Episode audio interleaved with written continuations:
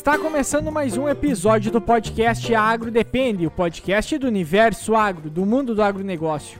Hoje nós vamos estar falando sobre um tema que se trata nada mais nada menos sobre alimentação. Uh, nós, como engenheiros agrônomos, ou uma grande parte dos nossos ouvintes também, ou técnico agrícola, ou pessoas que estão envolvidas no processo de produção de alimento, sabe que uh, para 2050 e a previsão da FAO e de outras instituições é que a população chegue em 10 bilhões de habitantes e que falte cada vez mais alimento. E hoje a gente já sabe que uh, alguns países, como os Estados Unidos, se o resto do mundo consumisse da mesma forma do que eles, teríamos que ter mais do que um planeta aí para saturar essa produção mundial aí de alimento que se teria.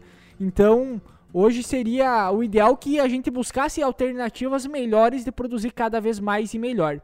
Meu nome é Eduardo Sebastiani. Meu nome é Cassiano Sartor Decker. Meu nome é Douglas Boninho Taborda. Então vamos entrar nesse assunto aí que acaba mexendo principalmente com nós, Brasil, o celeiro do mundo aí, que é um dos principais países produtores e exportadores de tanto de proteína animal quanto de proteína vegetal, que no caso soja, vamos dizer assim. Questão de uh, cereais também entrando a parte do milho principalmente. Então, também de fibras vegetais, principalmente, questão do algodão e diversos outros assuntos aí, frutas, hortifruti granjeiros em geral que o Brasil trabalha muito em cima e produzimos para praticamente todo mundo. E o que a gente acaba observando agora, nos tempos atuais, digamos assim, é uma grande aparição, uh, um surgimento aí de formas alternativas de alimentação e produtos milagrosos aí que vão revolucionar a princípio a questão da do consumo, principalmente nas grandes cidades, e também a questão da produção. Eles melhoram a produção, são melhores para a saúde, eles salvam o planeta, eles são um super-herói do futuro, pelo que se fala, né? É, agora só falta dar certo, né? é, hoje, então, pelo que vocês podem perceber, a gente vai falar de um assunto muito polêmico, né?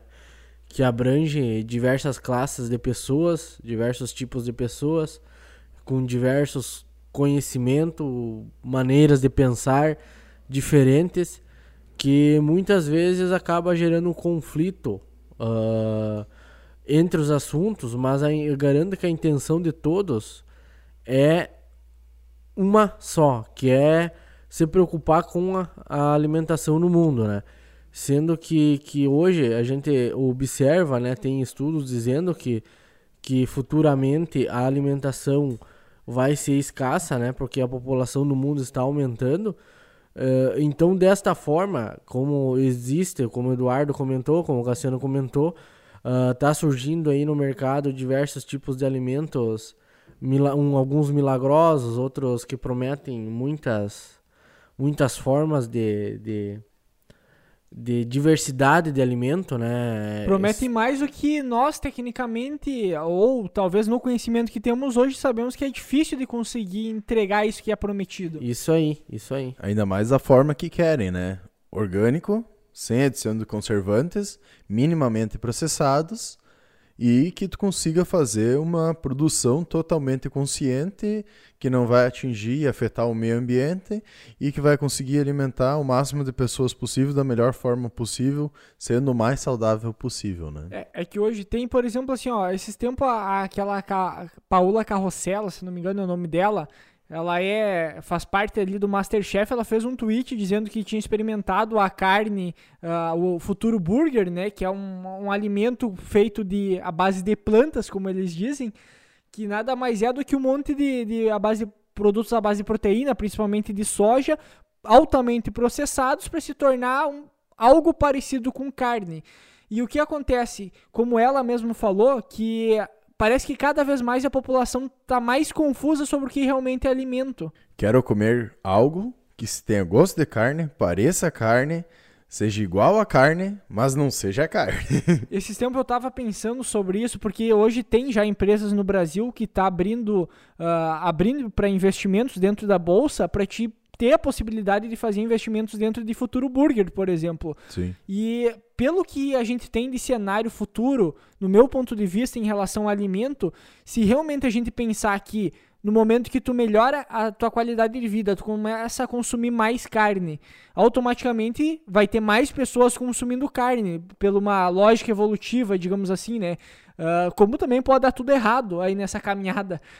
Durante esse processo, se tiver cada vez mais pessoas consumindo carne, realmente vai ficar complicada a produção, principalmente de, de tal forma então, a única forma que se teria era ter uma mudança no hábito de consumo das pessoas, que é uma forma do futuro burger ou essas carnes de laboratório que está sendo tentada, que estão tentando fabricar. Porém, uh, vai depender muito, porque há um fator cultural no meio disso. Por isso que eu acho que vem muito esse lado deles tentar produzir algo parecido que não é, mas tentam imitar da forma mais plausível possível para que as pessoas consigam mudar o hábito alimentar com mais facilidade. Só que a confusão acontece na, na, na, na forma com que é passado isso. A gente tem lá um grupo que eles pegam produções pontuais, nichadas, e acham que aquilo ali é a fórmula para corrigir uh, a produção no mundo inteiro. Como a gente vê, por exemplo, cultivos uh, em salas, digamos assim, na, de forma vertical, que é as hortas verticais que se chama, que é praticamente tu pegar uma sala ali de um restaurante, por exemplo, ou um estabelecimento e fazer a produção de verduras ali dentro. Uh, ou a parte orgânica, uh, que a gente vê também, como também essas alternativas para substituição de carne. Só que de um lado a gente tem aquela defesa dizendo assim que dessa forma é melhor, uh, que é orgânico, que é sem defensivos agrícolas, que é, é, mais saudável. Só que de um outro lado a gente vê, por exemplo, um futuro burger que nada mais é do que, do que um alimento ultra processado, que até onde a gente sabe, alimentos muito processados são os mais prejudiciais para a saúde. E daí a gente acaba entrando em outro ponto que é, uh, que nem tu comenta, a questão de produção de alimentos, principalmente hortifruti, vamos dizer assim, uh, dentro das cidades, com essa questão de uma hidroponia e também de iluminação artificial, dizendo que vai auxiliar muito por, todo, por, por toda a questão aí que tu não vai ter transporte longos e tudo mais. Mas se a gente analisar mais a fundo, claro, não todos, mas principalmente folhosas, por exemplo, eles são produzidos em torno dos grandes centros. Então, a, a distância que já é levado já não são muitos.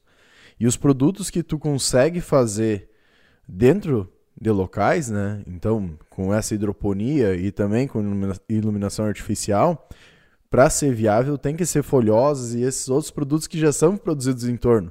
Os produtos que necessitam de maior transporte, que aguentam um pouco mais de transporte, geralmente eles não conseguem ser produzidos ali junto dentro da cidade, vamos dizer, num local fechado.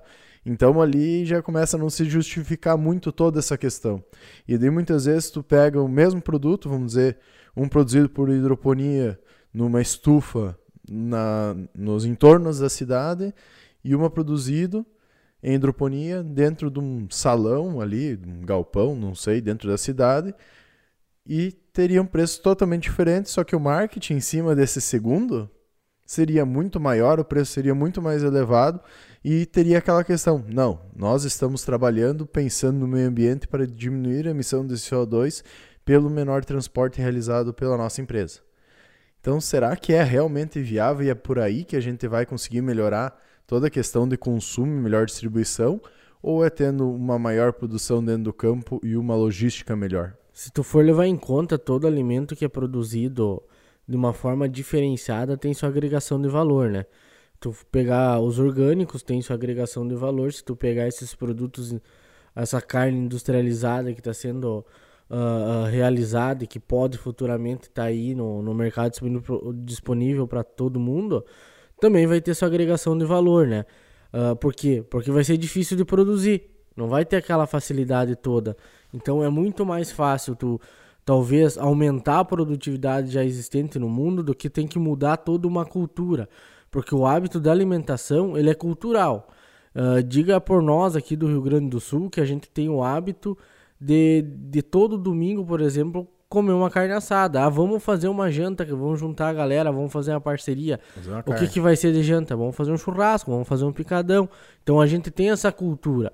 Assim como os outros estados aqui do, do Brasil também têm suas culturas Então eu acho que é muito mais difícil tu mexer em algo cultural, em algo que vem de berço, do que tu manejar algo que já está sendo produzido e que sofreu diversas mudanças durante ao passar dos anos, né? Tu pega aí um estudo da FAO uh, que, que fala sobre a produção agrícola uh, do ano de 1960 a 2015, que diz que a, a produção praticamente triplicou, né? Que isso foi resultado da ampliação das áreas de cultivo, uh, aumento de produtividade, uh, uh, também questão de melhoramento genético de plantas, de animais, mecanização agrícola e também as boas práticas de produção, né? Os manejos de produção agrícola, manejos de produção pecuários que foram melhorados ao passar dos anos para a gente chegar aonde está nesse momento atual de ter alta produtividade, seja de carne, seja de grão, seja de, de, de folhosas, numa menor área de cultivo. Toda a questão que a Revolução Verde acabou nos trazendo Isso. com toda essa evolução tecnológica e principalmente de manejo que a gente teve a campo. Né? É só nós pegar aquele episódio que foi feito com o seu Ca Capel. Capel. Sérgio Paulo Capel. Exatamente, sobre No Meu Tempo Era Tudo Mato, onde é que ele conta uma parte tanto do... A gente tem um outro episódio também que a gente vai lançar daqui um tempo aí com ele também, que é falando sobre a parte dos suínos, mas a gente também tem um episódio que já está postado, está disponível já, falando sobre a Operação Tatu. Mas o que, que a gente pode observar na conversa que a gente teve falando sobre suínos lá com ele? Foi sobre toda essa evolução que a gente teve desde a parte genética quanto da produção em si do alimento e o manejo. Então, com o tempo, tudo isso foi se alterando e se foi melhorando e tendo cada vez mais eficiência. Provavelmente, com o tempo, a gente vai melhorando alguns processos durante, uh, durante, durante os anos, digamos assim, a gente vai Uh, não foca focado só numa área como nesse caso dos suínos, que teve uma evolução muito grande em relação à tecnologia e forma de manejo. Como a gente vai ter isso acontecendo em outras áreas também, e não só na, num setor específico, né? Hoje a gente tem dados, por exemplo, 54% da colheita se perde nas etapas iniciais de produção manipulação, armazenamento dos alimentos. Então, muito ainda que se produz se perde. Um terço de tudo que é produzido no mundo é desperdiçado de alguma forma. Então hoje eu acho que o que mais se, se fala é o problema não está em si em quem está produzindo. Ah, sim, nós temos que produzir mais, com certeza.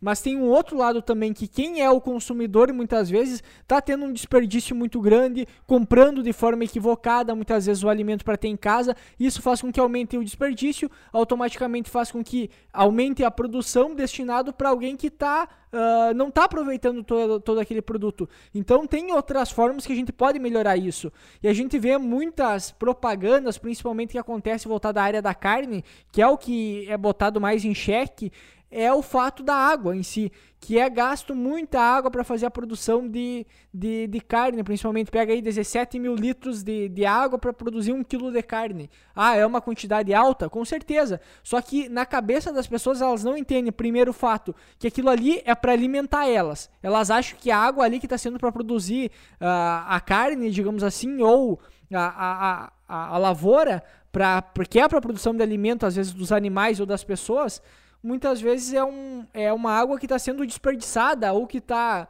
tá sendo usada para enriquecer alguém e não para alimentar elas. Está então, sendo exportada para os outros países. É, na cabeça delas é isso que está acontecendo. Tá, uma parte sim é exportado, claro. com certeza, mas a, a, água em si, ela está sendo aproveitada, a mesma coisa da parte dos animais. É, a água que está chovendo não é uma mangueirinha ali abastecendo um boi praticamente de água e aquilo ali está se perdendo. Não, tem todo o ciclo em si da água e isso de muitas formas é aproveitado. Com certeza, se tu for pegar esse aspecto aí que tu falou do aproveitamento da água, acho que hoje o, as produções de alimentos elas são muito mais autossustentáveis, né?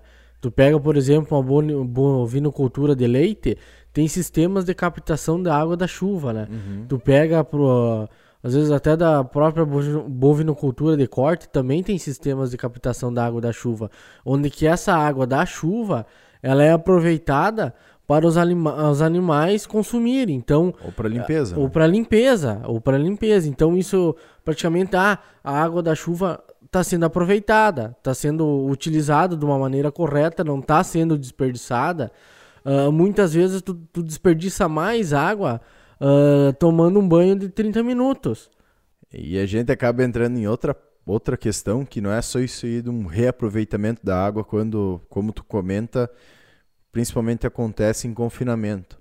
A gente tem que ter a ideia e a cabeça que aqui no Brasil a maior parte das lavouras e maior parte da pecuária ela não é irrigada.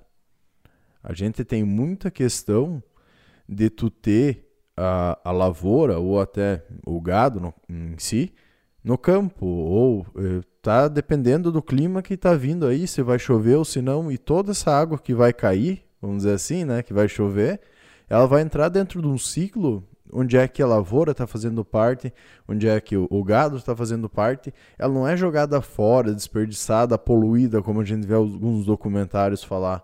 Ela está entrando dentro de todo um ciclo que vai voltar a, a vaca aí, o gado, então vai comer o pasto, vai uh, digerir ele, vamos dizer assim, vai estar tá consumindo água para isso, vai tomar água também, vai mijar fora esse, esse mijo, vamos dizer assim, essa urina, ele vai se transformar em adubo nitrogenado para as plantas, as plantas vão aproveitar, vão fazer um crescimento. Então é todo um processo que já está dentro de um ciclo que é normal e natural da água trabalhar e acontecer. Então não é algo que é jogado fora. Ah, tu gasta tanto para produzir? Sim, tu gasta. Mas tu gasta dentro de um sistema. Não é a mesma coisa do que tu vai pegar nas grandes cidades, que tu pega, toca descarga lá, tu já está contaminando o lençol freático, tu já está contaminando o rio e já está indo fazendo isso uma reação em cadeia, vamos dizer. E essa água muitas vezes tem que ser toda tratada, que a gente sabe que no Brasil não é a maior parte, pelo menos, uh, ah, para chegar lá no rio e tá certinho tu não desperdiçar a água em si. No campo é diferente da cidade. Isso é muito importante o pessoal entender. Porque no campo é feito para produção dentro de um sistema que já está integrado em todo um ciclo que gera água. Na cidade, não. Na cidade está sendo poluído muitas vezes, que a gente sabe que não tem o saneamento básico que seria o necessário ter. E essa água poluída está indo para os lençóis freáticos, para os rios, então temos que fazer sempre a minha culpa, Tem uma, né? uma notícia da, da ONU mesmo, da 4,5 bilhões de pessoas não dispõem de saneamento seguro no mundo, ou que não tenha saneamento básico. Então, isso é mais da metade da população tem nem saneamento básico ainda. Aí entra muito um outro fator que é que eles chamam de cortina de fumaça. Tu cria um alvoroço de um lado da sociedade dizendo, por exemplo, ah, porque a agricultura está gastando demais água, porque tem problema aqui na produção, tem problema em relação ao alimento, tem problema de aquecimento global como uma forma de criar uma cortina de fumaça para te meio que destinar recursos e investimentos para um departamento, para um local específico, para um, um departamento, não, para um nicho de mercado, talvez, Uh, e meio que ocultar todo esse fato de todos esses outros problemas que tem para populações mais pobres que não têm muito acesso, às vezes, a, a, conhecimento, informação, até mesmo a questão do saneamento básico. Uh, isso que o Taborda comentou antes da questão de, de água, do consumo de um banho. Hoje, 4% da água representa, representa aí uh, consumo doméstico, digamos assim. Então, grande parte ainda é sim para a produção de alimentos, que é para alimentar as pessoas, como também para a produção de, de carne em si para os animais, né? Hoje, se a gente for, for considerar a produção de alimento, 38% da terra em si a gente uh, faz o cultivo, no entanto, apenas 55% das calorias dos cereais do mundo alimentam pessoas uh, diretamente, 36% alimentam o gado e 9% vão para biocombustíveis e a indústria. Além disso, aproximadamente 25% dos alimentos do mundo são perdidos ou desperdiçados de alguma forma. Se tu for ver essa questão que tu comentou ali da, do aproveitamento da água, Eduardo, uh, tu for pensar assim, voltando para uma bovinocultura de leite, né? Como o Cassiano comentou antes, a água da chuva captada através do sistema de captação é aproveitada para a limpeza, né? Do, dos animais. Aí você pega quem mora nos grandes centros, que pega a água da, da torneira para limpar a casa, né? E essa água depois é jogada fora. Então tem todo o peso da balança, né? Nessa questão de alimentação. Ah, muitas vezes a, a, a produção agropecuária e agrícola ela é julgada, né? Ela é julgada de uma forma muito errônea, eu acredito, no meu ponto é, de vista. Mas ela é julgada pelo mesmo nicho de mercado que defende que futuro burger é bom que é um alimento ultraprocessado, que defende que todo mundo tem que produzir orgânico, que todo mundo deve parar de consumir carne, que são pessoas preocupadas com isso, mas a maior parte está preocupada com o saneamento básico que nem tem, com a informação que elas não têm, pagamento de conta, o boleto no final do mês, elas não estão preocupadas diretamente com isso, porque elas são mais preocupadas em sobreviver agora do que preocupadas com o futuro lá para frente. E isso é um problema da sociedade, não da sociedade, mas a situação em que a sociedade está inserida em questão de desenvolvimento que muitas vezes falta, principalmente para países uh, subdesenvolvidos. E entrando um pouco na questão que foi comentado anteriormente aí, que uma boa parte dos, do, dos produtos produzidos, na, casa, na questão dos alimentos produzidos, uma grande parte é desperdiçado tanto no transporte, na questão logística, quanto também pelo consumidor, então quem compra e deixa estragar, e isso acaba uh, mostrando que a, a falta de distribuição correta desses alimentos, de uma melhor logística, de uma melhor transferência, vamos dizer assim, desses alimentos, um maior cu cuidado com esses alimentos, que a gente sabe que aqui no Brasil acontece muito, que qualquer podre, eh, podrezinho, vamos dizer assim, qualquer manchinha, uh, qualquer amassadinho a gente já está jogando fora, porque querendo ou não, a gente é um país produtor, a gente tem muita quantidade de alimento disponível, Muitas vezes esse alimento que vem já vem batido também, não é cuidado em todo o transporte, logística, classificação. A gente sabe que isso acontece aqui, porque a gente vai analisar, uh, comparando com outros países, europeus principalmente, a comida para nós é muito barata. Né? Vamos pegar a carne, por exemplo, agora deu uma aumentadinha por toda a questão da balança comercial, que a China começou a comprar mais, deu uma aumentadinha, mas não chega nem na metade dos preços dos países de fora. Então, nós desperdiçamos muito como brasileiros, né? Pois é, e daí eu acho que também isso é uma questão de cultura, né? Uma questão de como tu, tu, tu é criado, uma criação de berço. Pega, por exemplo, nós que somos, somos do, do, do ramo agrícola, a gente tá, acompanha mais a, a parte agrícola e vive meio que no meio rural, né? Por Sim. exemplo, se nós estiver passando ali num, num pé de, de, de, de, laranja, num pé de, de, de, de ameixa, e a gente vê uma fruta, a gente pega. Tem um, uma manchinha, tem um podrinho, tá meio sujo, a gente pega, tira, dá uma passada na camisa e sai comendo. Não tem essa questão de jogar fora pra, porque tem algum probleminha. A gente sabe como Sim. isso é produzido e sabe que, que é o mais saudável possível se encontrar esse problema, né? Na, na fruta. Então, é uma questão de, de, de, cultura. Muitas vezes tu vai pegar alguém que não, não tem esse conhecimento, que não que tem a cultura de se ver alguma mancha numa fruta ou em algum alimento, ou ver um uma folha da alface mais machucada, meio quebrada por causa de transporte, vai jogar fora. Nós não, nós vamos aproveitar porque nós sabemos que isso é algo saudável. É, e toda essa questão acaba que a gente entra na parte aí que hoje mesmo o, o mundo tendo, a gente está em pleno século XXI, sab, é, sendo sabido que não tem falta de alimento no mundo, a gente tem uma falta, uma má distribuição em si de alimento no mundo. O que a gente produz hoje poderia alimentar todas as pessoas do mundo. Então hoje aí, 2007, a, a última medição, vamos dizer assim, que eu tenho, 7,53 bilhões de pessoas, né? Referência de 2017. Nesse período aí, quase um bilhão de pessoas está passando fome. Então, é, mostra essa falta de, de planejamento, quem sabe, de, dos governos em si, etc., né? De muitos países consumindo muito, muitos países consumindo pouco. Tanto por, uh, por serem países produtores, como também pela realmente a falta de distribuição e falta de tecnologia. E aí entra uma coisa que a gente já havia comentado anteriormente, que era muito maior esse número, antes da Revolução Verde, que é tratado como muitos pela questão. A gente já fez até um episódio aí, vamos deixar o pessoal tentar ouvir o episódio aí para ver a nossa opinião sobre a Revolução Verde.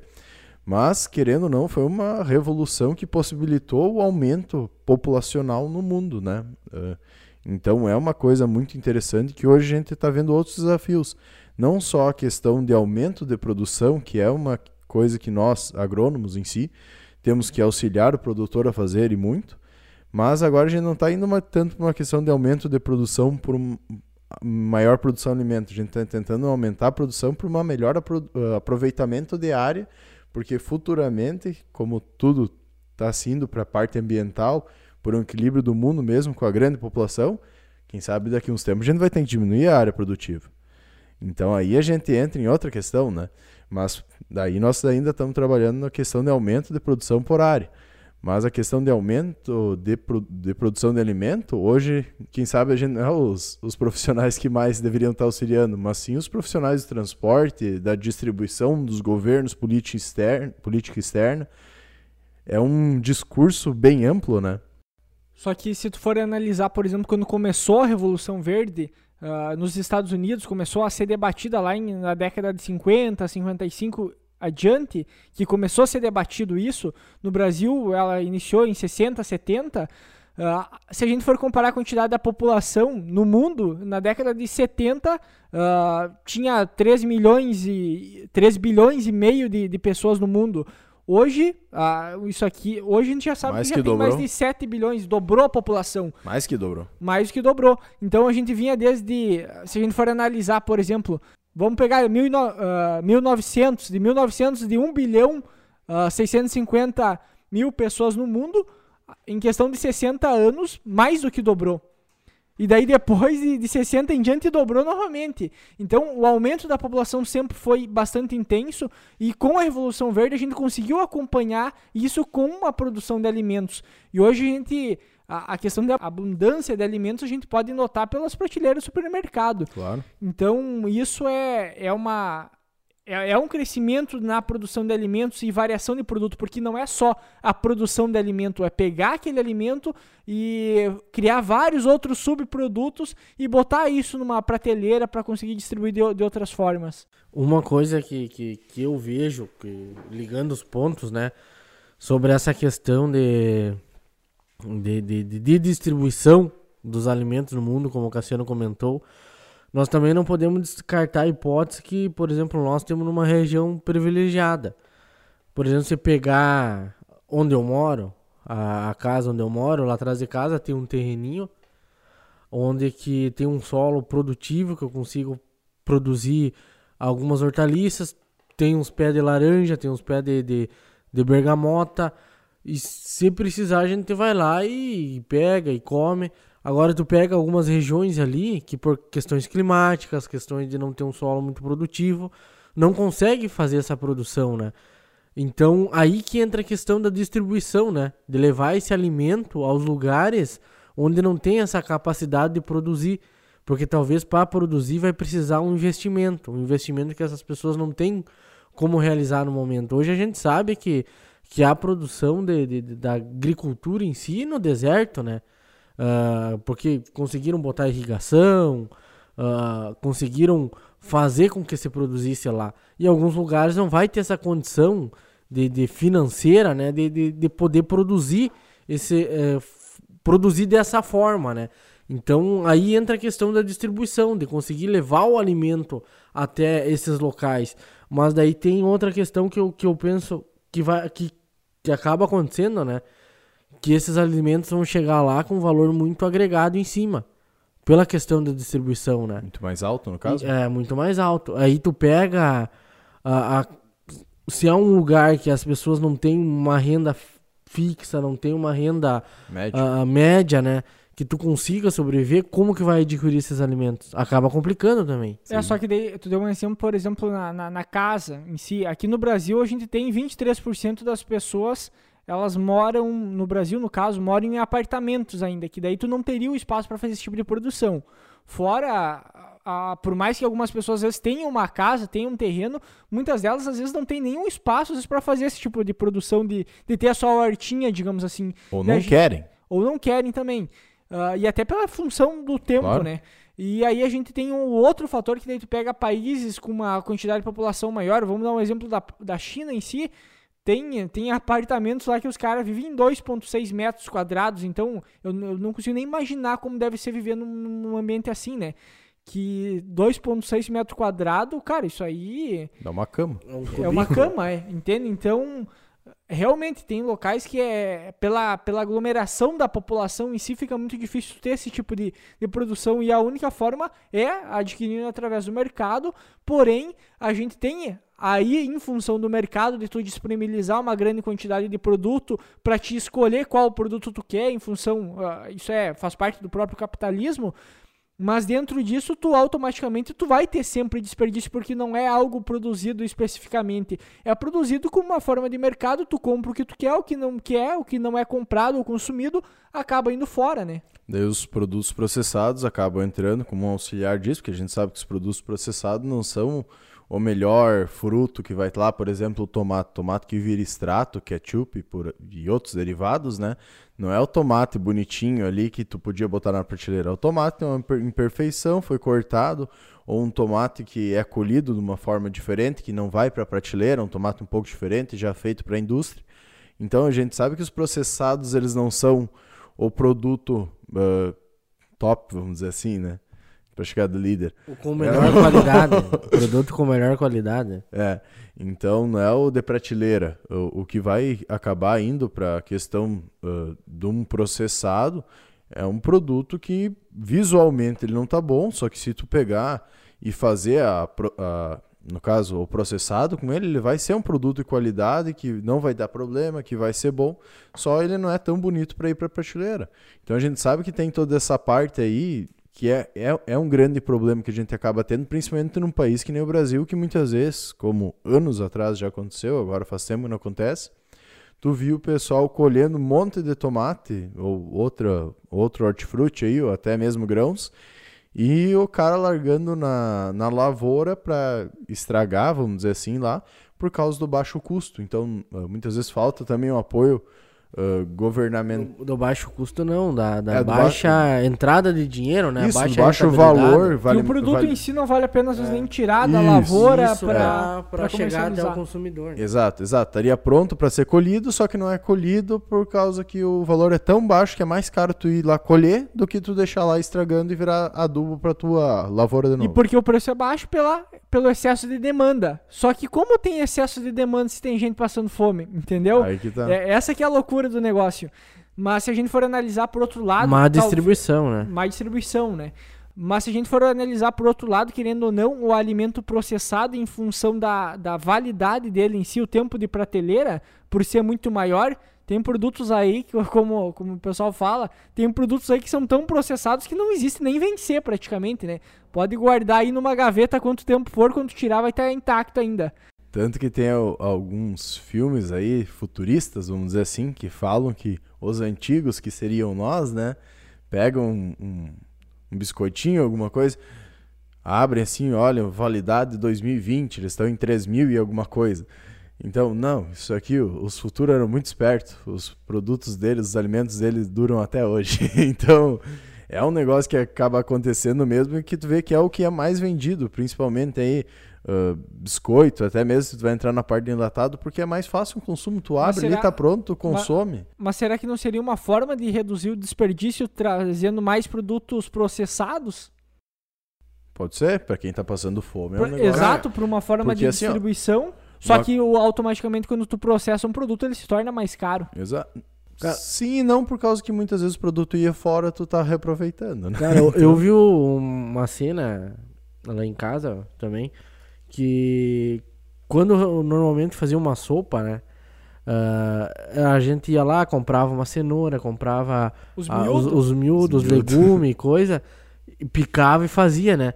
Hoje é e, é difícil daí, comprar é, miúdo pra fazer daí, uma sopa. Viu, e, daí, e aí eu vi o, o, um diferente esses dias, que foi puxado um pacote industrializado com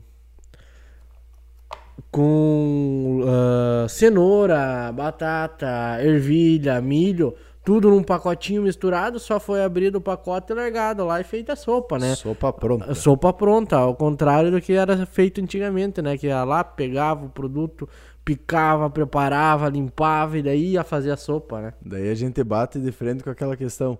Tem que ser orgânico, tem que ser minimamente processado, não pode ser carne, porque tu tá matando um animal para tu comer coisa que sempre foi feita, uh, tem que ser o mais natural possível. Porém, eu não quero descascar, eu não quero cortar, eu não quero picar, eu não quero cozinhar. Eu só quero pegar, botar no meu prato, botar 30 segundos ou 5 minutos, que seja, no, no micro-ondas, Quero Lasanha cons- uns 10. Lasanha uns 10, é, então tá bom. Quero consumir sem ter o mínimo trabalho possível. Então a gente acaba entrando nessa nesse meio termo que não existe, né? E nunca vai existir. Não vou dizer que nunca vai existir, mas é muito difícil de existir em si. Por causa que é uma questão que se tu vai querer fazer um produto com menos aditivos, menos produtos químicos, vamos dizer, utilizados, menos processamento, tu vai ter que fazer isso. Tu vai ter que fazer o processamento para tu fazer o alimento que tu vai comer, ou tu vai fazer como a gente fazia, pelo menos quando minha avó era viva ainda no interior, pegava, tirava lá a, a cenoura do, do chão, dava uma limpadinha no açude, já que tava cheio de peixe e, e tinha um chiqueiro em cima, e comia, e não dava nada. Já, já pegava a galinha no terreiro, limpava e pegava os miúdos e já fazia sopa, né? Mas claro, ou fazia um frango assado e pronto. Eu deu até pra hoje, bola. a, a- eu quando era quando era criança, no caso, a minha avó era para mim era uma cena normal. Às vezes eu chegava da aula de manhã ou às vezes a aula era de, provavelmente a aula era de tarde naquela época. E quando de manhã cedo, logo que eu acordava, já tava minha avó ali matando uma galinha para fazer uma sopa ou para fazer uma galinhada de meio-dia preparando o almoço, mas fazia todo o processo de preparo do almoço, desde a parte de carnear o animal e até a parte de preparar, né? É, e daí a gente chega naquele ponto que quando um chefe de cozinha vai querer. Chefe de cozinha, né? até acho que não era um chefe de cozinha, era um, um apresentador de TV, vai querer matar um. um, um Rodrigo Hilbert. Isso. Um terneiro. Um terneiro, não, desculpa. um- Cordeiro. Um, cordeiro aí na televisão, o pessoal fica apavorado. Só que, cara, tu acha que tua carne vem da onde? Tu Ah. acha que tu não vai matar um bicho? Cai do céu, prontinha, né? Exato, sabe? É, é um- o pessoal muitas vezes, ah, mas eu não vi, então tá tudo bem. Cara, tu tá participando disso da melhor forma, por isso eu acho que acredito, eu acredito que muita gente tá virando vegana ou vegetariana, por não, não querer participar disso. Só que é uma coisa que sempre aconteceu na sociedade e vai continuar acontecendo, acredito eu, mesmo com essa questão do futuro burger e tudo mais. Porque, vamos ser sinceros, isso aí é um pessoal aproveitando o nicho para ganhar dinheiro, como falou até aquela, aquela chefe de cozinha que tu comentou antes, que não tem gosto de carne, não parece carne e não é feito de carne e é algo multiprocessado que vai fazer muito mais mal do que carne e gasta muito mais água do que para produzir um quilo de carne. Então, onde é que está o auxílio ambiental, vamos dizer É, nisso? isso que a gente tá falando. A, a confusão que acontece é que uma as pessoas que defendem um lado, elas defendem o outro também. Então há uma hipocrisia extremamente grande no- dentro do discurso. É, é muito contraditório os discursos que elas fazem. Não, não julgando a causa em si, tudo certo tu lutar por isso. Só que tem coisas muito mais importantes que antecedem isso e parece que a pessoa, as pessoas deixam de olhar tudo o resto e olham só pro mundinho delas, dentro dessa bolha delas e, e, e- e lutam por aquela causa como se o mundo inteiro tivesse que agir de tal forma, consumir um futuro burger, por exemplo, quando tem gente que não tem nem o que comer, né? Eu tô com um artigo aqui em mãos da revista Globo Rural, né? Que o título é Horizonte de 2050, os alimentos do futuro e a segurança alimentar. ah, onde que o presidente da Embrapa, Maurício Antônio Lopes, né? Ele comenta alguns assuntos abordados ao alimento. Onde que tem aqui que ele fala sobre um estudo ah, da que é a transição nutricional e a estrutura da demanda global de alimentos, publicado pela revista americana de economia agrícola. Ah, o qual que ele, ele fala que, que em 2050, né, no horizonte de 2050, o crescimento na demanda por alimentos associados ao progresso da sociedade, em especial, em especial a melhoria da renda das pessoas, onde que chega com suas conclusões apontando para a crescente diversificação de dietas à medida que a renda per capita, per capita aumenta, né? Com redução do consumo de alimentos aminoácidos ou energéticos e o aumento de consumo de proteínas animais, óleos, gorduras, adoçantes, legumes e frutas, né? Então tu vê que toda essa questão da alimentação que para futuramente ela vai estar ligada à questão nutricional, né? Que o pessoal vai estar buscando outras formas de diversificação de alimentos, ah, alimentos mais saudáveis, alimentos mais ricos em nutrientes para poder se alimentar. E nessa questão entra toda a questão do custo também, né? Que conforme a, a for tua renda, também vai ter essa questão de conseguir adquirir esses melhores alimentos. Porque é o que nós viemos comentando desde o começo. que um alimento que a gente procura, que seja mais saudável, seja orgânico, ou passe por todo esse processo industrial uh, de processamento, como é a carne que vai ser está sendo produzido em laboratório, vai ter seu valor agregado, né? Então, para a gente poder adquirir esse tipo de alimento, a nossa renda vai ter que ficar uh, aumentar. E tem toda essa questão em si, né? É, e daí mostra que entra toda aquela parte, vamos dizer assim, de quem tá pensando nisso hoje em dia, a questão de pegar esses futuro burger, por exemplo, mudar a alimentação, cuidar toda essa questão, é, é um público que tem uma renda maior. Não é o cara que está passando fome, que está sobrevivendo a arroz e feijão em massa, basicamente. Que é uma grande parte da população, principalmente do Brasil, que não está passando fome mais por causa disso, mas também não está consumindo uh, o cardápio correto, vamos dizer, com uma quantidade de proteína correta, uma quantidade de uh, legumes e verduras correta. O que mais é utilizar, é consumido é para não morrer de fome, né? Então, é, tu dá mais um energético, um proteico, vamos dizer, que é o arroz e feijão que a gente fala, a base vegetal principalmente. E quando consegue uma carne, vamos dizer, é uma vitória, uma vez por semana, e olha lá. Então a gente vê que quem está se preocupando muito com isso não é a maior parte da população acaba aparecendo na, uh, na mídia mais e tudo, uh, questão da população, porque quem detém os poderes da mídia, quem mais aparece, é o público mais abastado também. Mas não é muitas vezes a gente acaba entrando muito nessa uh, discussão ah, de futuro burger, de carne produzida no laboratório, do futuro das cidades, de uh, alface que seja produzido dentro uh, de um galpão com uh, iluminação artificial, hidroponia e tudo mais. Mas será que essa vai ser a realidade da cidade? Será que todo mundo vai ter dinheiro para consumir e acessar tudo isso?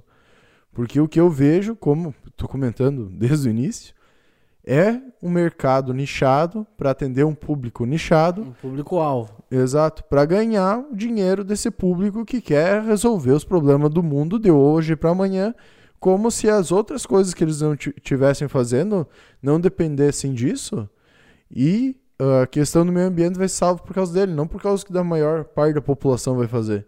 Sendo que muitas vezes o consumo deles, que não, não contando a parte de alimentos, mas o consumo pessoal, andar de carro, por exemplo, de avião, viajar todo ano, uma vez por mês viajar de avião, que a gente sabe que é um dos que mais emite CO2 aí, dos meios de transporte por quilômetro.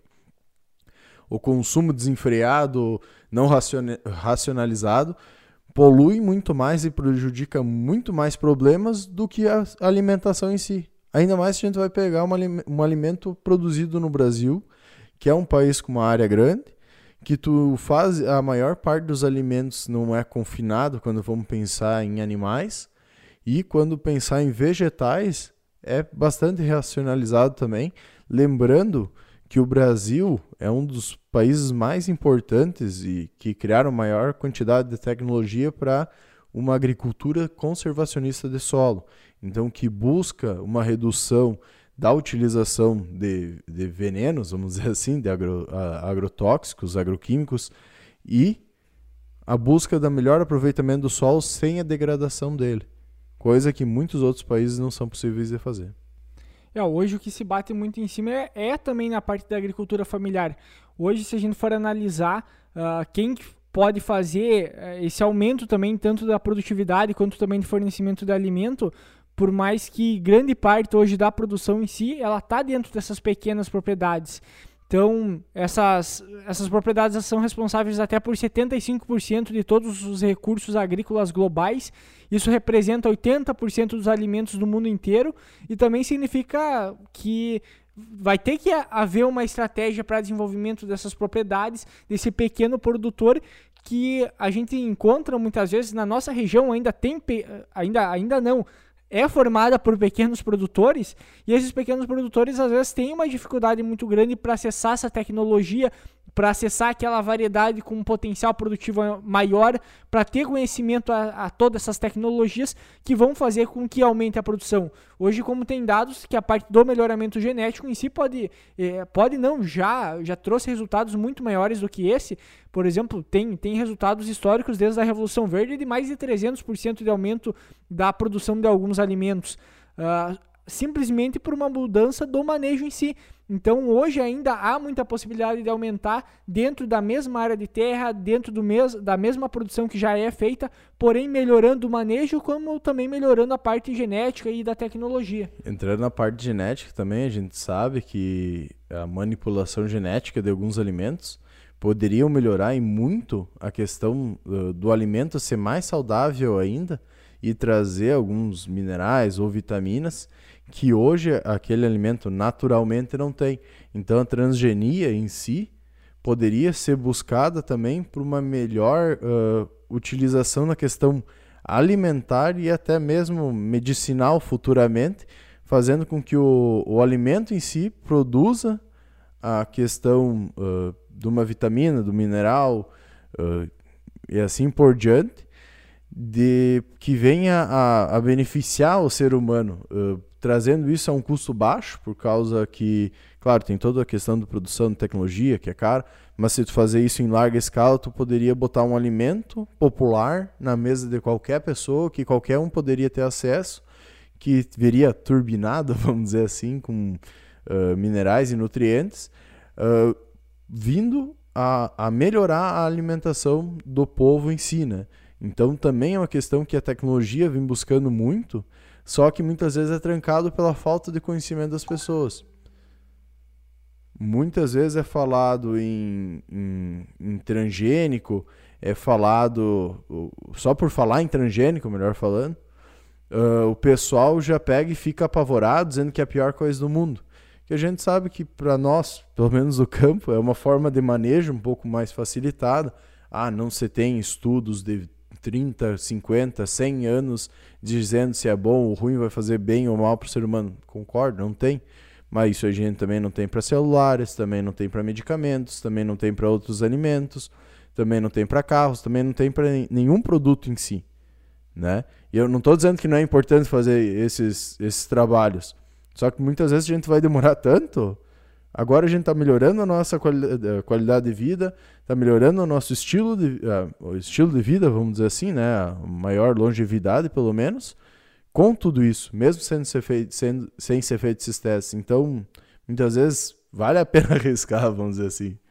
É, hoje, já, hoje tem pessoas aí vivendo mais de, de 100 anos, cada vez aumentando mais a quantidade de pessoas que vivem por mais tempo e a gente ainda continua, claro que há ainda uma boa parte, a maior parte da população ainda que passa longe ainda disso por falta de acesso muitas vezes a alimentos melhores ou ao, ao, próprio alimento.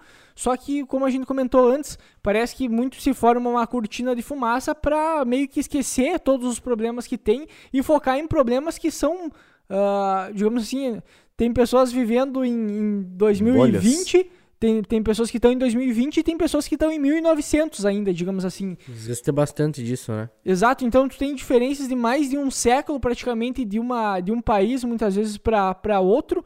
E essa diferença muitas vezes não é percebida, não é nem falada, porque não é relevante, não vende. Esse tipo de discurso não vende, né?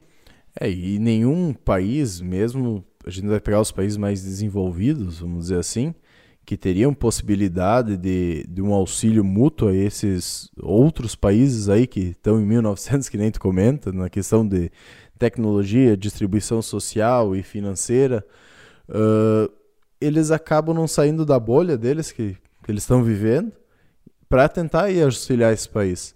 Você fala muito de camada de ozônio, você fala muito em questões que podem acabar atingindo eles, não só eles como todo mundo, mas eles junto e acabam se esquecendo de toda a questão do resto do mundo que pode estar sofrendo muito mais.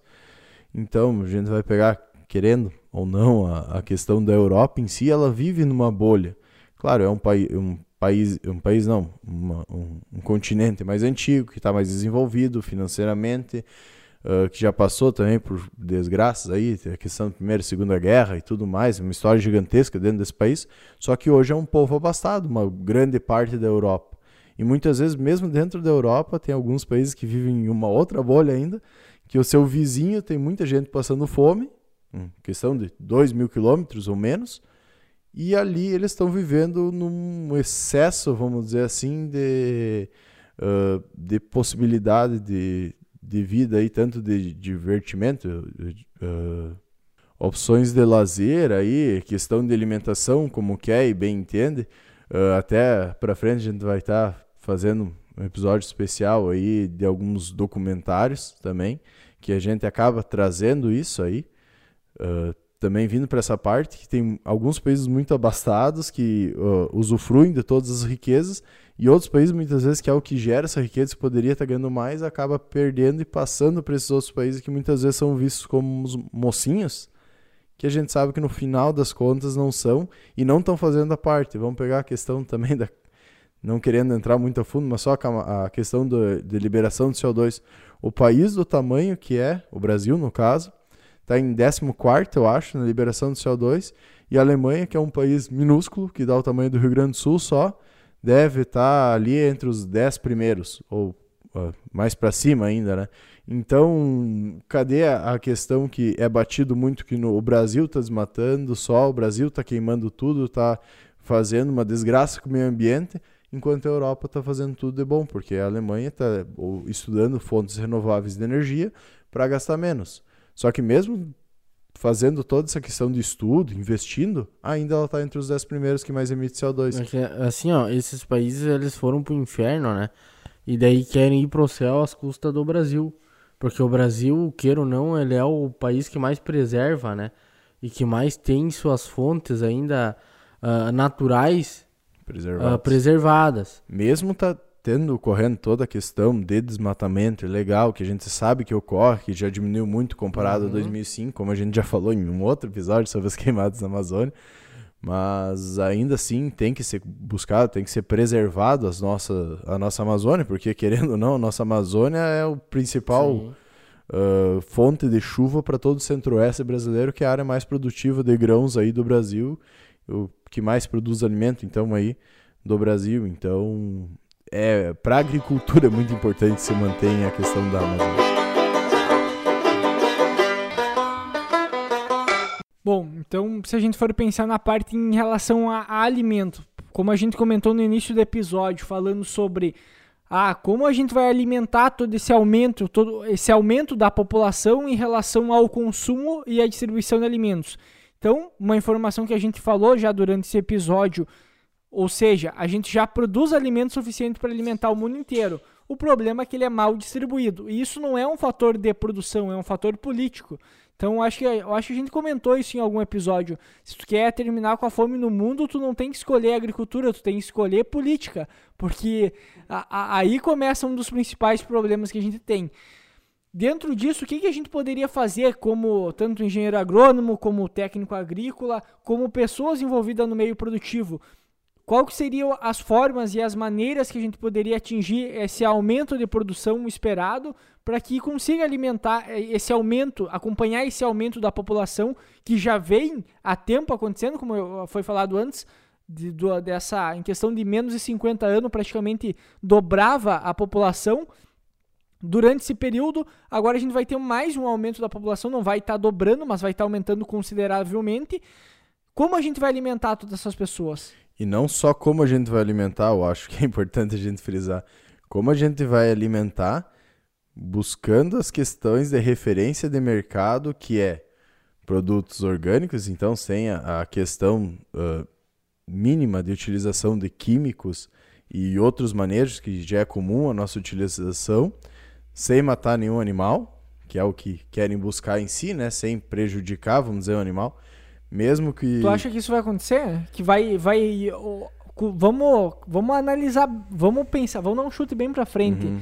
Tu acha que com o tempo as pessoas vão se. Não sei se a palavra certa seria conscientizar, mas se com o tempo as pessoas vão adotar essa ideia de consumir menos carne, de consumir essas variações de carne, eu que não é carne. Eu acredito, quem sabe, diminuir a quantidade de carne que consome, principalmente pensando aí, nós aqui do Rio Grande do Sul, que consumimos carne para dar com pau, né? Vamos pegar já a Europa, que a carne é cara. Tem muita gente virando vegetariano não para melhorar o meio ambiente ou para questão de que tem dó do animal que morre. É para não gastar dinheiro. Só, só para ressaltar, ainda sobre aquele estudo que eu falei antes, que é a transição nutricional e a estrutura da demanda global de alimentos, esse estudo ainda ele, ele fala sobre o aumento de 47% na demanda por alimentos entre os anos de 2010 e 2050, que representa menos da metade do crescimento experimentado nas quatro décadas anteriores. E ele justifica esse crescimento que vai ocorrer principalmente nos países em desenvolvimento, pois países de alta renda já registram elevados níveis de consumo per capita per capita, além de, de tenderem a crescimento populacional baixo nas próximas décadas. Então, olha a importância. Os países já desenvolvidos vai ter um baixo crescimento populacional, né? Então, os países que estão em desenvolvimento é que vai ter um maior crescimento populacional é, país... e que vai necessitar dessa maior quantidade de alimentos. Né? Países mais desenvolvidos, na verdade, a gente acaba entrando nessa questão de nichos que a gente vinha conversando. Quem gosta de carne continuar comendo carne vai querer uma carne de melhor qualidade, de um boi de um a dois anos no máximo, que esteja um marmoreio bom na carne, né? Por toda a questão. Uma loucura. É, é uma carne que tu, se tu comer uma vaca aí de. Uma carne de vaca, não comer a vaca, né? Uma vaca aí de 15 anos. e um boizinho aí de, de dois. Se dá vê... uma diferença. Você vê que vai cair, se atira. Quinta série nunca sai, né, cara? Então, tem, tem uma diferença muito grande numa carne pescoço, vamos dizer, de um entrecô, de uma picanha. Então, a gente vê essa, essa mudança, vamos dizer, na, nas sociedades mais desenvolvidas, que é uma coisa que o Brasil está passando bastante agora, do aumento da classe média e de pessoas que estão conseguindo buscar isso. Vamos pegar da cerveja aí, por exemplo. A quantidade de cerveja puro malte que está entrando hoje. Claro que a gente sabe que só por causa da cerveja ser pura malta não quer dizer que ela é boa. Mas o que está sendo buscado e que foi colocado, que a cerveja para ser boa, o mínimo ela tem que ser puro malte. E uma coisa que acaba que o povo está frisando muito, tanto que uh, marcas de cerveja conhecidas acabaram indo para a parte de fazer uma puro malte de menor valor, por causa que o povo estava querendo consumir muito mais, no caso, cervejas puro malte, principalmente entrando na parte de cervejas artesanais que estavam sendo produzidas. Mas ali dentro da carne, a própria carne passou pelo por uma por um nicho praticamente uh, em função do, dos cortes, porque teve claro. uma evolução até mesmo da, de criar criar não de, de, de fazer da carne diferentes cortes, diferentes uh, formas de produção da carne para transformar num público nichado. Qualidade da carne. Hoje se fala muito nisso, né? Antigamente qualquer tipo de carne entrava no mercado e como o Cassiano disse, hoje se procura carne com maior número de marmoreio, uma carne mais qualificada, de determinada raça de animal.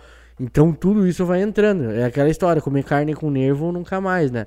Porque antigamente era isso, agora o mercado está exigindo essa qualidade, né? Só que como a gente fala de um, de um público que é contra a carne uh, e defende essa, essas outras variações aí de alimentação, é um público nichado, como nós falamos de, falamos de carne, a gente nichado. também é um público nichado e vive dentro de uma bolha. Com certeza. Então, se a gente vai pegar pelo, pela maior parte da população, acaba não sendo esse público nichado e que quer simplesmente se alimentar para viver, no final das contas, né? Então, eu acho que a gente tem muito que entrar nessa parte principal, pensando na maior parte do público e não só numa pequena parte, que é aquela questão, né? Ah, eu nunca, eu podia comer carne uma vez por semana. E daí agora eu tenho a possibilidade de comer carne todo dia. Eu que sofri na minha infância, vamos dizer assim, fazendo comparativo, graças a Deus não sofri mas, uh, por essa questão, mas a pessoa que sofreu na infância comendo um dia por mês, muitas vezes um dia, uma vez por semana, carne de pescoço, agora pode comer só entrecô, ele só vai comer picanha entrecô, é, né? Eu vou roubar uma frase de um, de um, conhecido meu que é representante de uma empresa aí de, de fertilizantes que ele sempre comenta o seguinte: que se a gente pegar e dividir, ó, o, o Eduardo vai comer só arroz e feijão, o Cassiano vai comer só massa e eu vou comer só carne, eu vou, vou morrer muito mais feliz, né? Mas só a carne não vai não vai me, me, me causar uh, uma boa nutrição, né? Então, essa diversificação de alimentos é necessária, né? Para a questão nutricional e de, da saúde da pessoa também, né?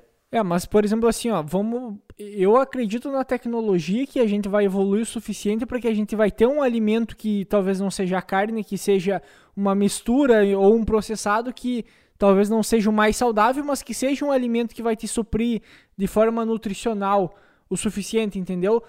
E se tu tiver tudo isso e ele for, uh, for bom para comer, digamos assim, não tem o porquê não, entende? Não tem o porquê tu não utilizar esse alimento. Claro que a gente tem toda essa ideia assim, ah, esse negócio aí de terminar com a carne não existe. Bom, mas se tu tiver uma, um substituto, uma, uma variação que pode se produzir muito mais, que pode se alimentar muito, muito mais pessoas, é nutricionalmente ok e também saudável, por que não? Entende? Então, se chegar nesse ponto, talvez haja uma alteração na forma de consumo da nossa região que é mais cultural esse consumo, né?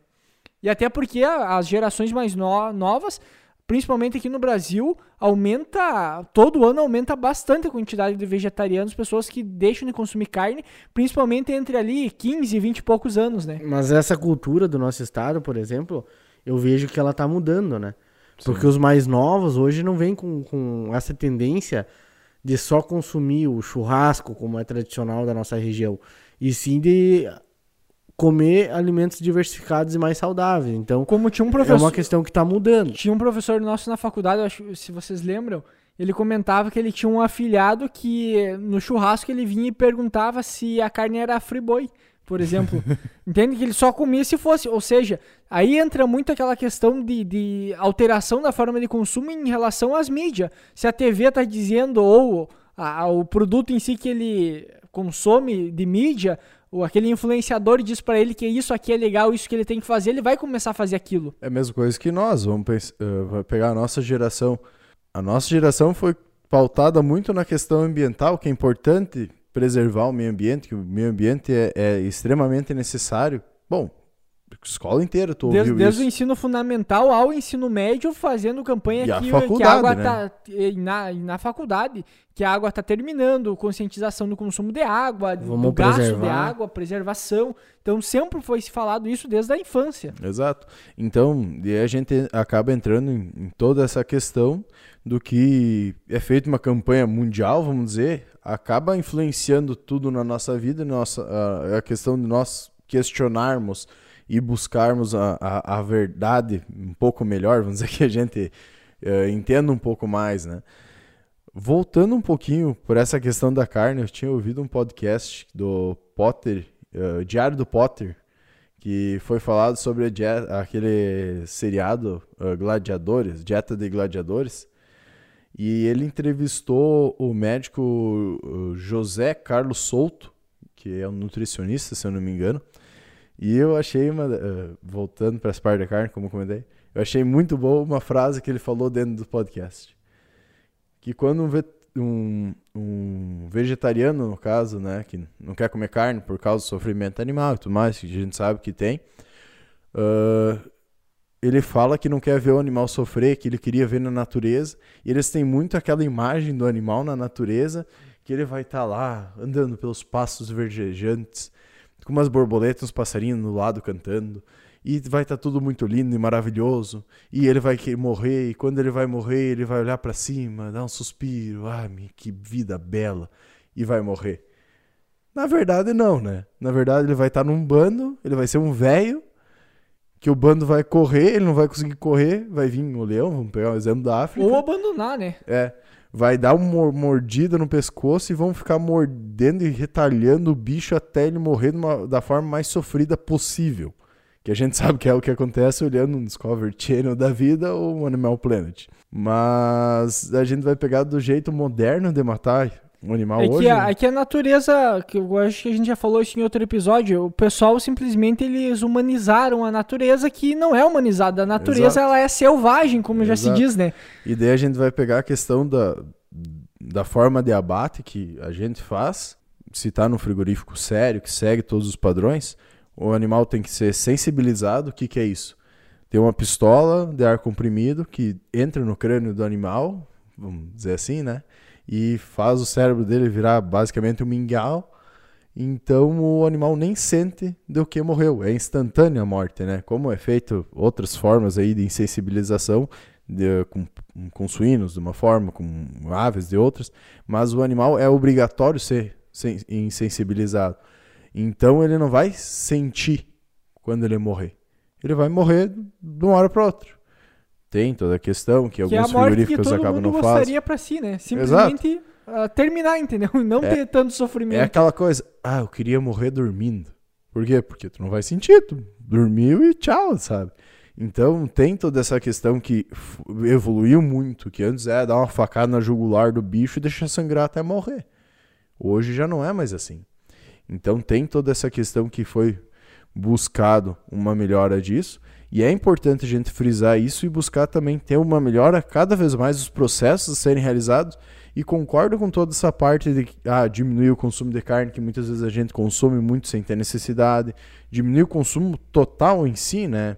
Que vamos pegar ah, o que a gente consome, muitas vezes não é o necessário. Tem que ser feito de uma forma racional.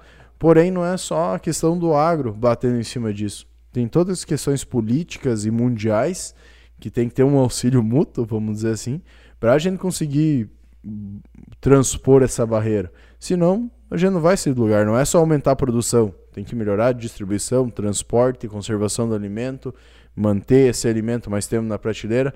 Então, não é tão simples quanto você parece.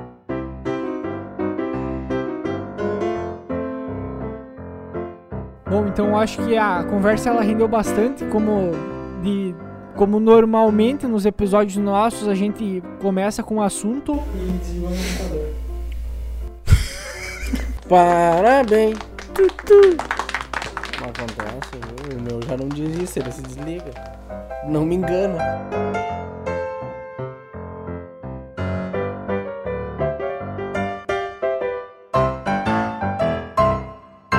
Normalmente todo episódio que a gente começa destinado a um assunto, às vezes a gente dá umas migradas para outros para outros assuntos também. E mesmo assim eu acho que a conversa ela rendeu bastante. ah, teve bastante informação interessante no meio desse processo. Falamos bastante sobre a questão da carne, sobre alimentos, sobre desperdício. Que isso, querendo ou não, tá ligado como vai ser a alimentação no futuro, ou até mesmo como a gente vai conseguir alimentar toda a população que tem, ou que é para chegar até 2050. Então, eu acho que algumas coisas já são conhecidas, que devem ser feitas e que provavelmente vão ser feitas, né? Que, que já estão acontecendo, que é a parte do melhoramento genético, melhoramento também da questão de manejo, como também a própria tecnologia. Tudo isso vai facilitar e vai fazer com que essa produção aumente. Claro que é um desafio extremamente grande, mas eu acho que pela realidade, pelo cenário que a gente tem hoje de produção, a gente tá no caminho certo. E como a gente comentou, o problema de agora, e que eu acho que também vai ser o problema daqui 50 anos, ou 30 anos no caso, vai ser a parte política, a parte de como esse alimento vai ser distribuído e também essa questão de- desses públicos nichados em assuntos, em, eh, em alimentações diferentes. Então a gente tem que se conscientizar um pouco por esse lado e tentar entender todos os processos e ver o que se adapta mais para cada realidade. E a, e a alternativa que tiver provavelmente vai ser a que alguma delas vai ser aceita e alguma vai funcionar, porque alternativa hoje de alimentação a gente tem bastante.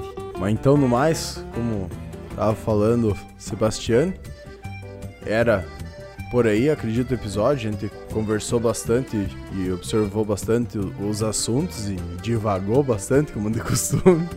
Mas é, é um assunto, como, de- como a gente sempre comenta, inicial, que a gente tá aberto aí a discussões e, e outras opiniões. E a gente pede que vocês também venham, falam com nós, dão suas opiniões. Uh, sigam uh, nós nas mídias sociais, Spotify, SoundCloud também.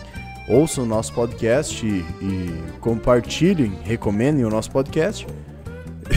e estamos à disposição aí para tirar qualquer dúvida e entrar novamente nessa, discussão, que de certa forma foi apenas uma introdução de um assunto, como todos os assuntos dentro do agro, muito amplos e que tem muitas discussões e muitos pontos de vista, né?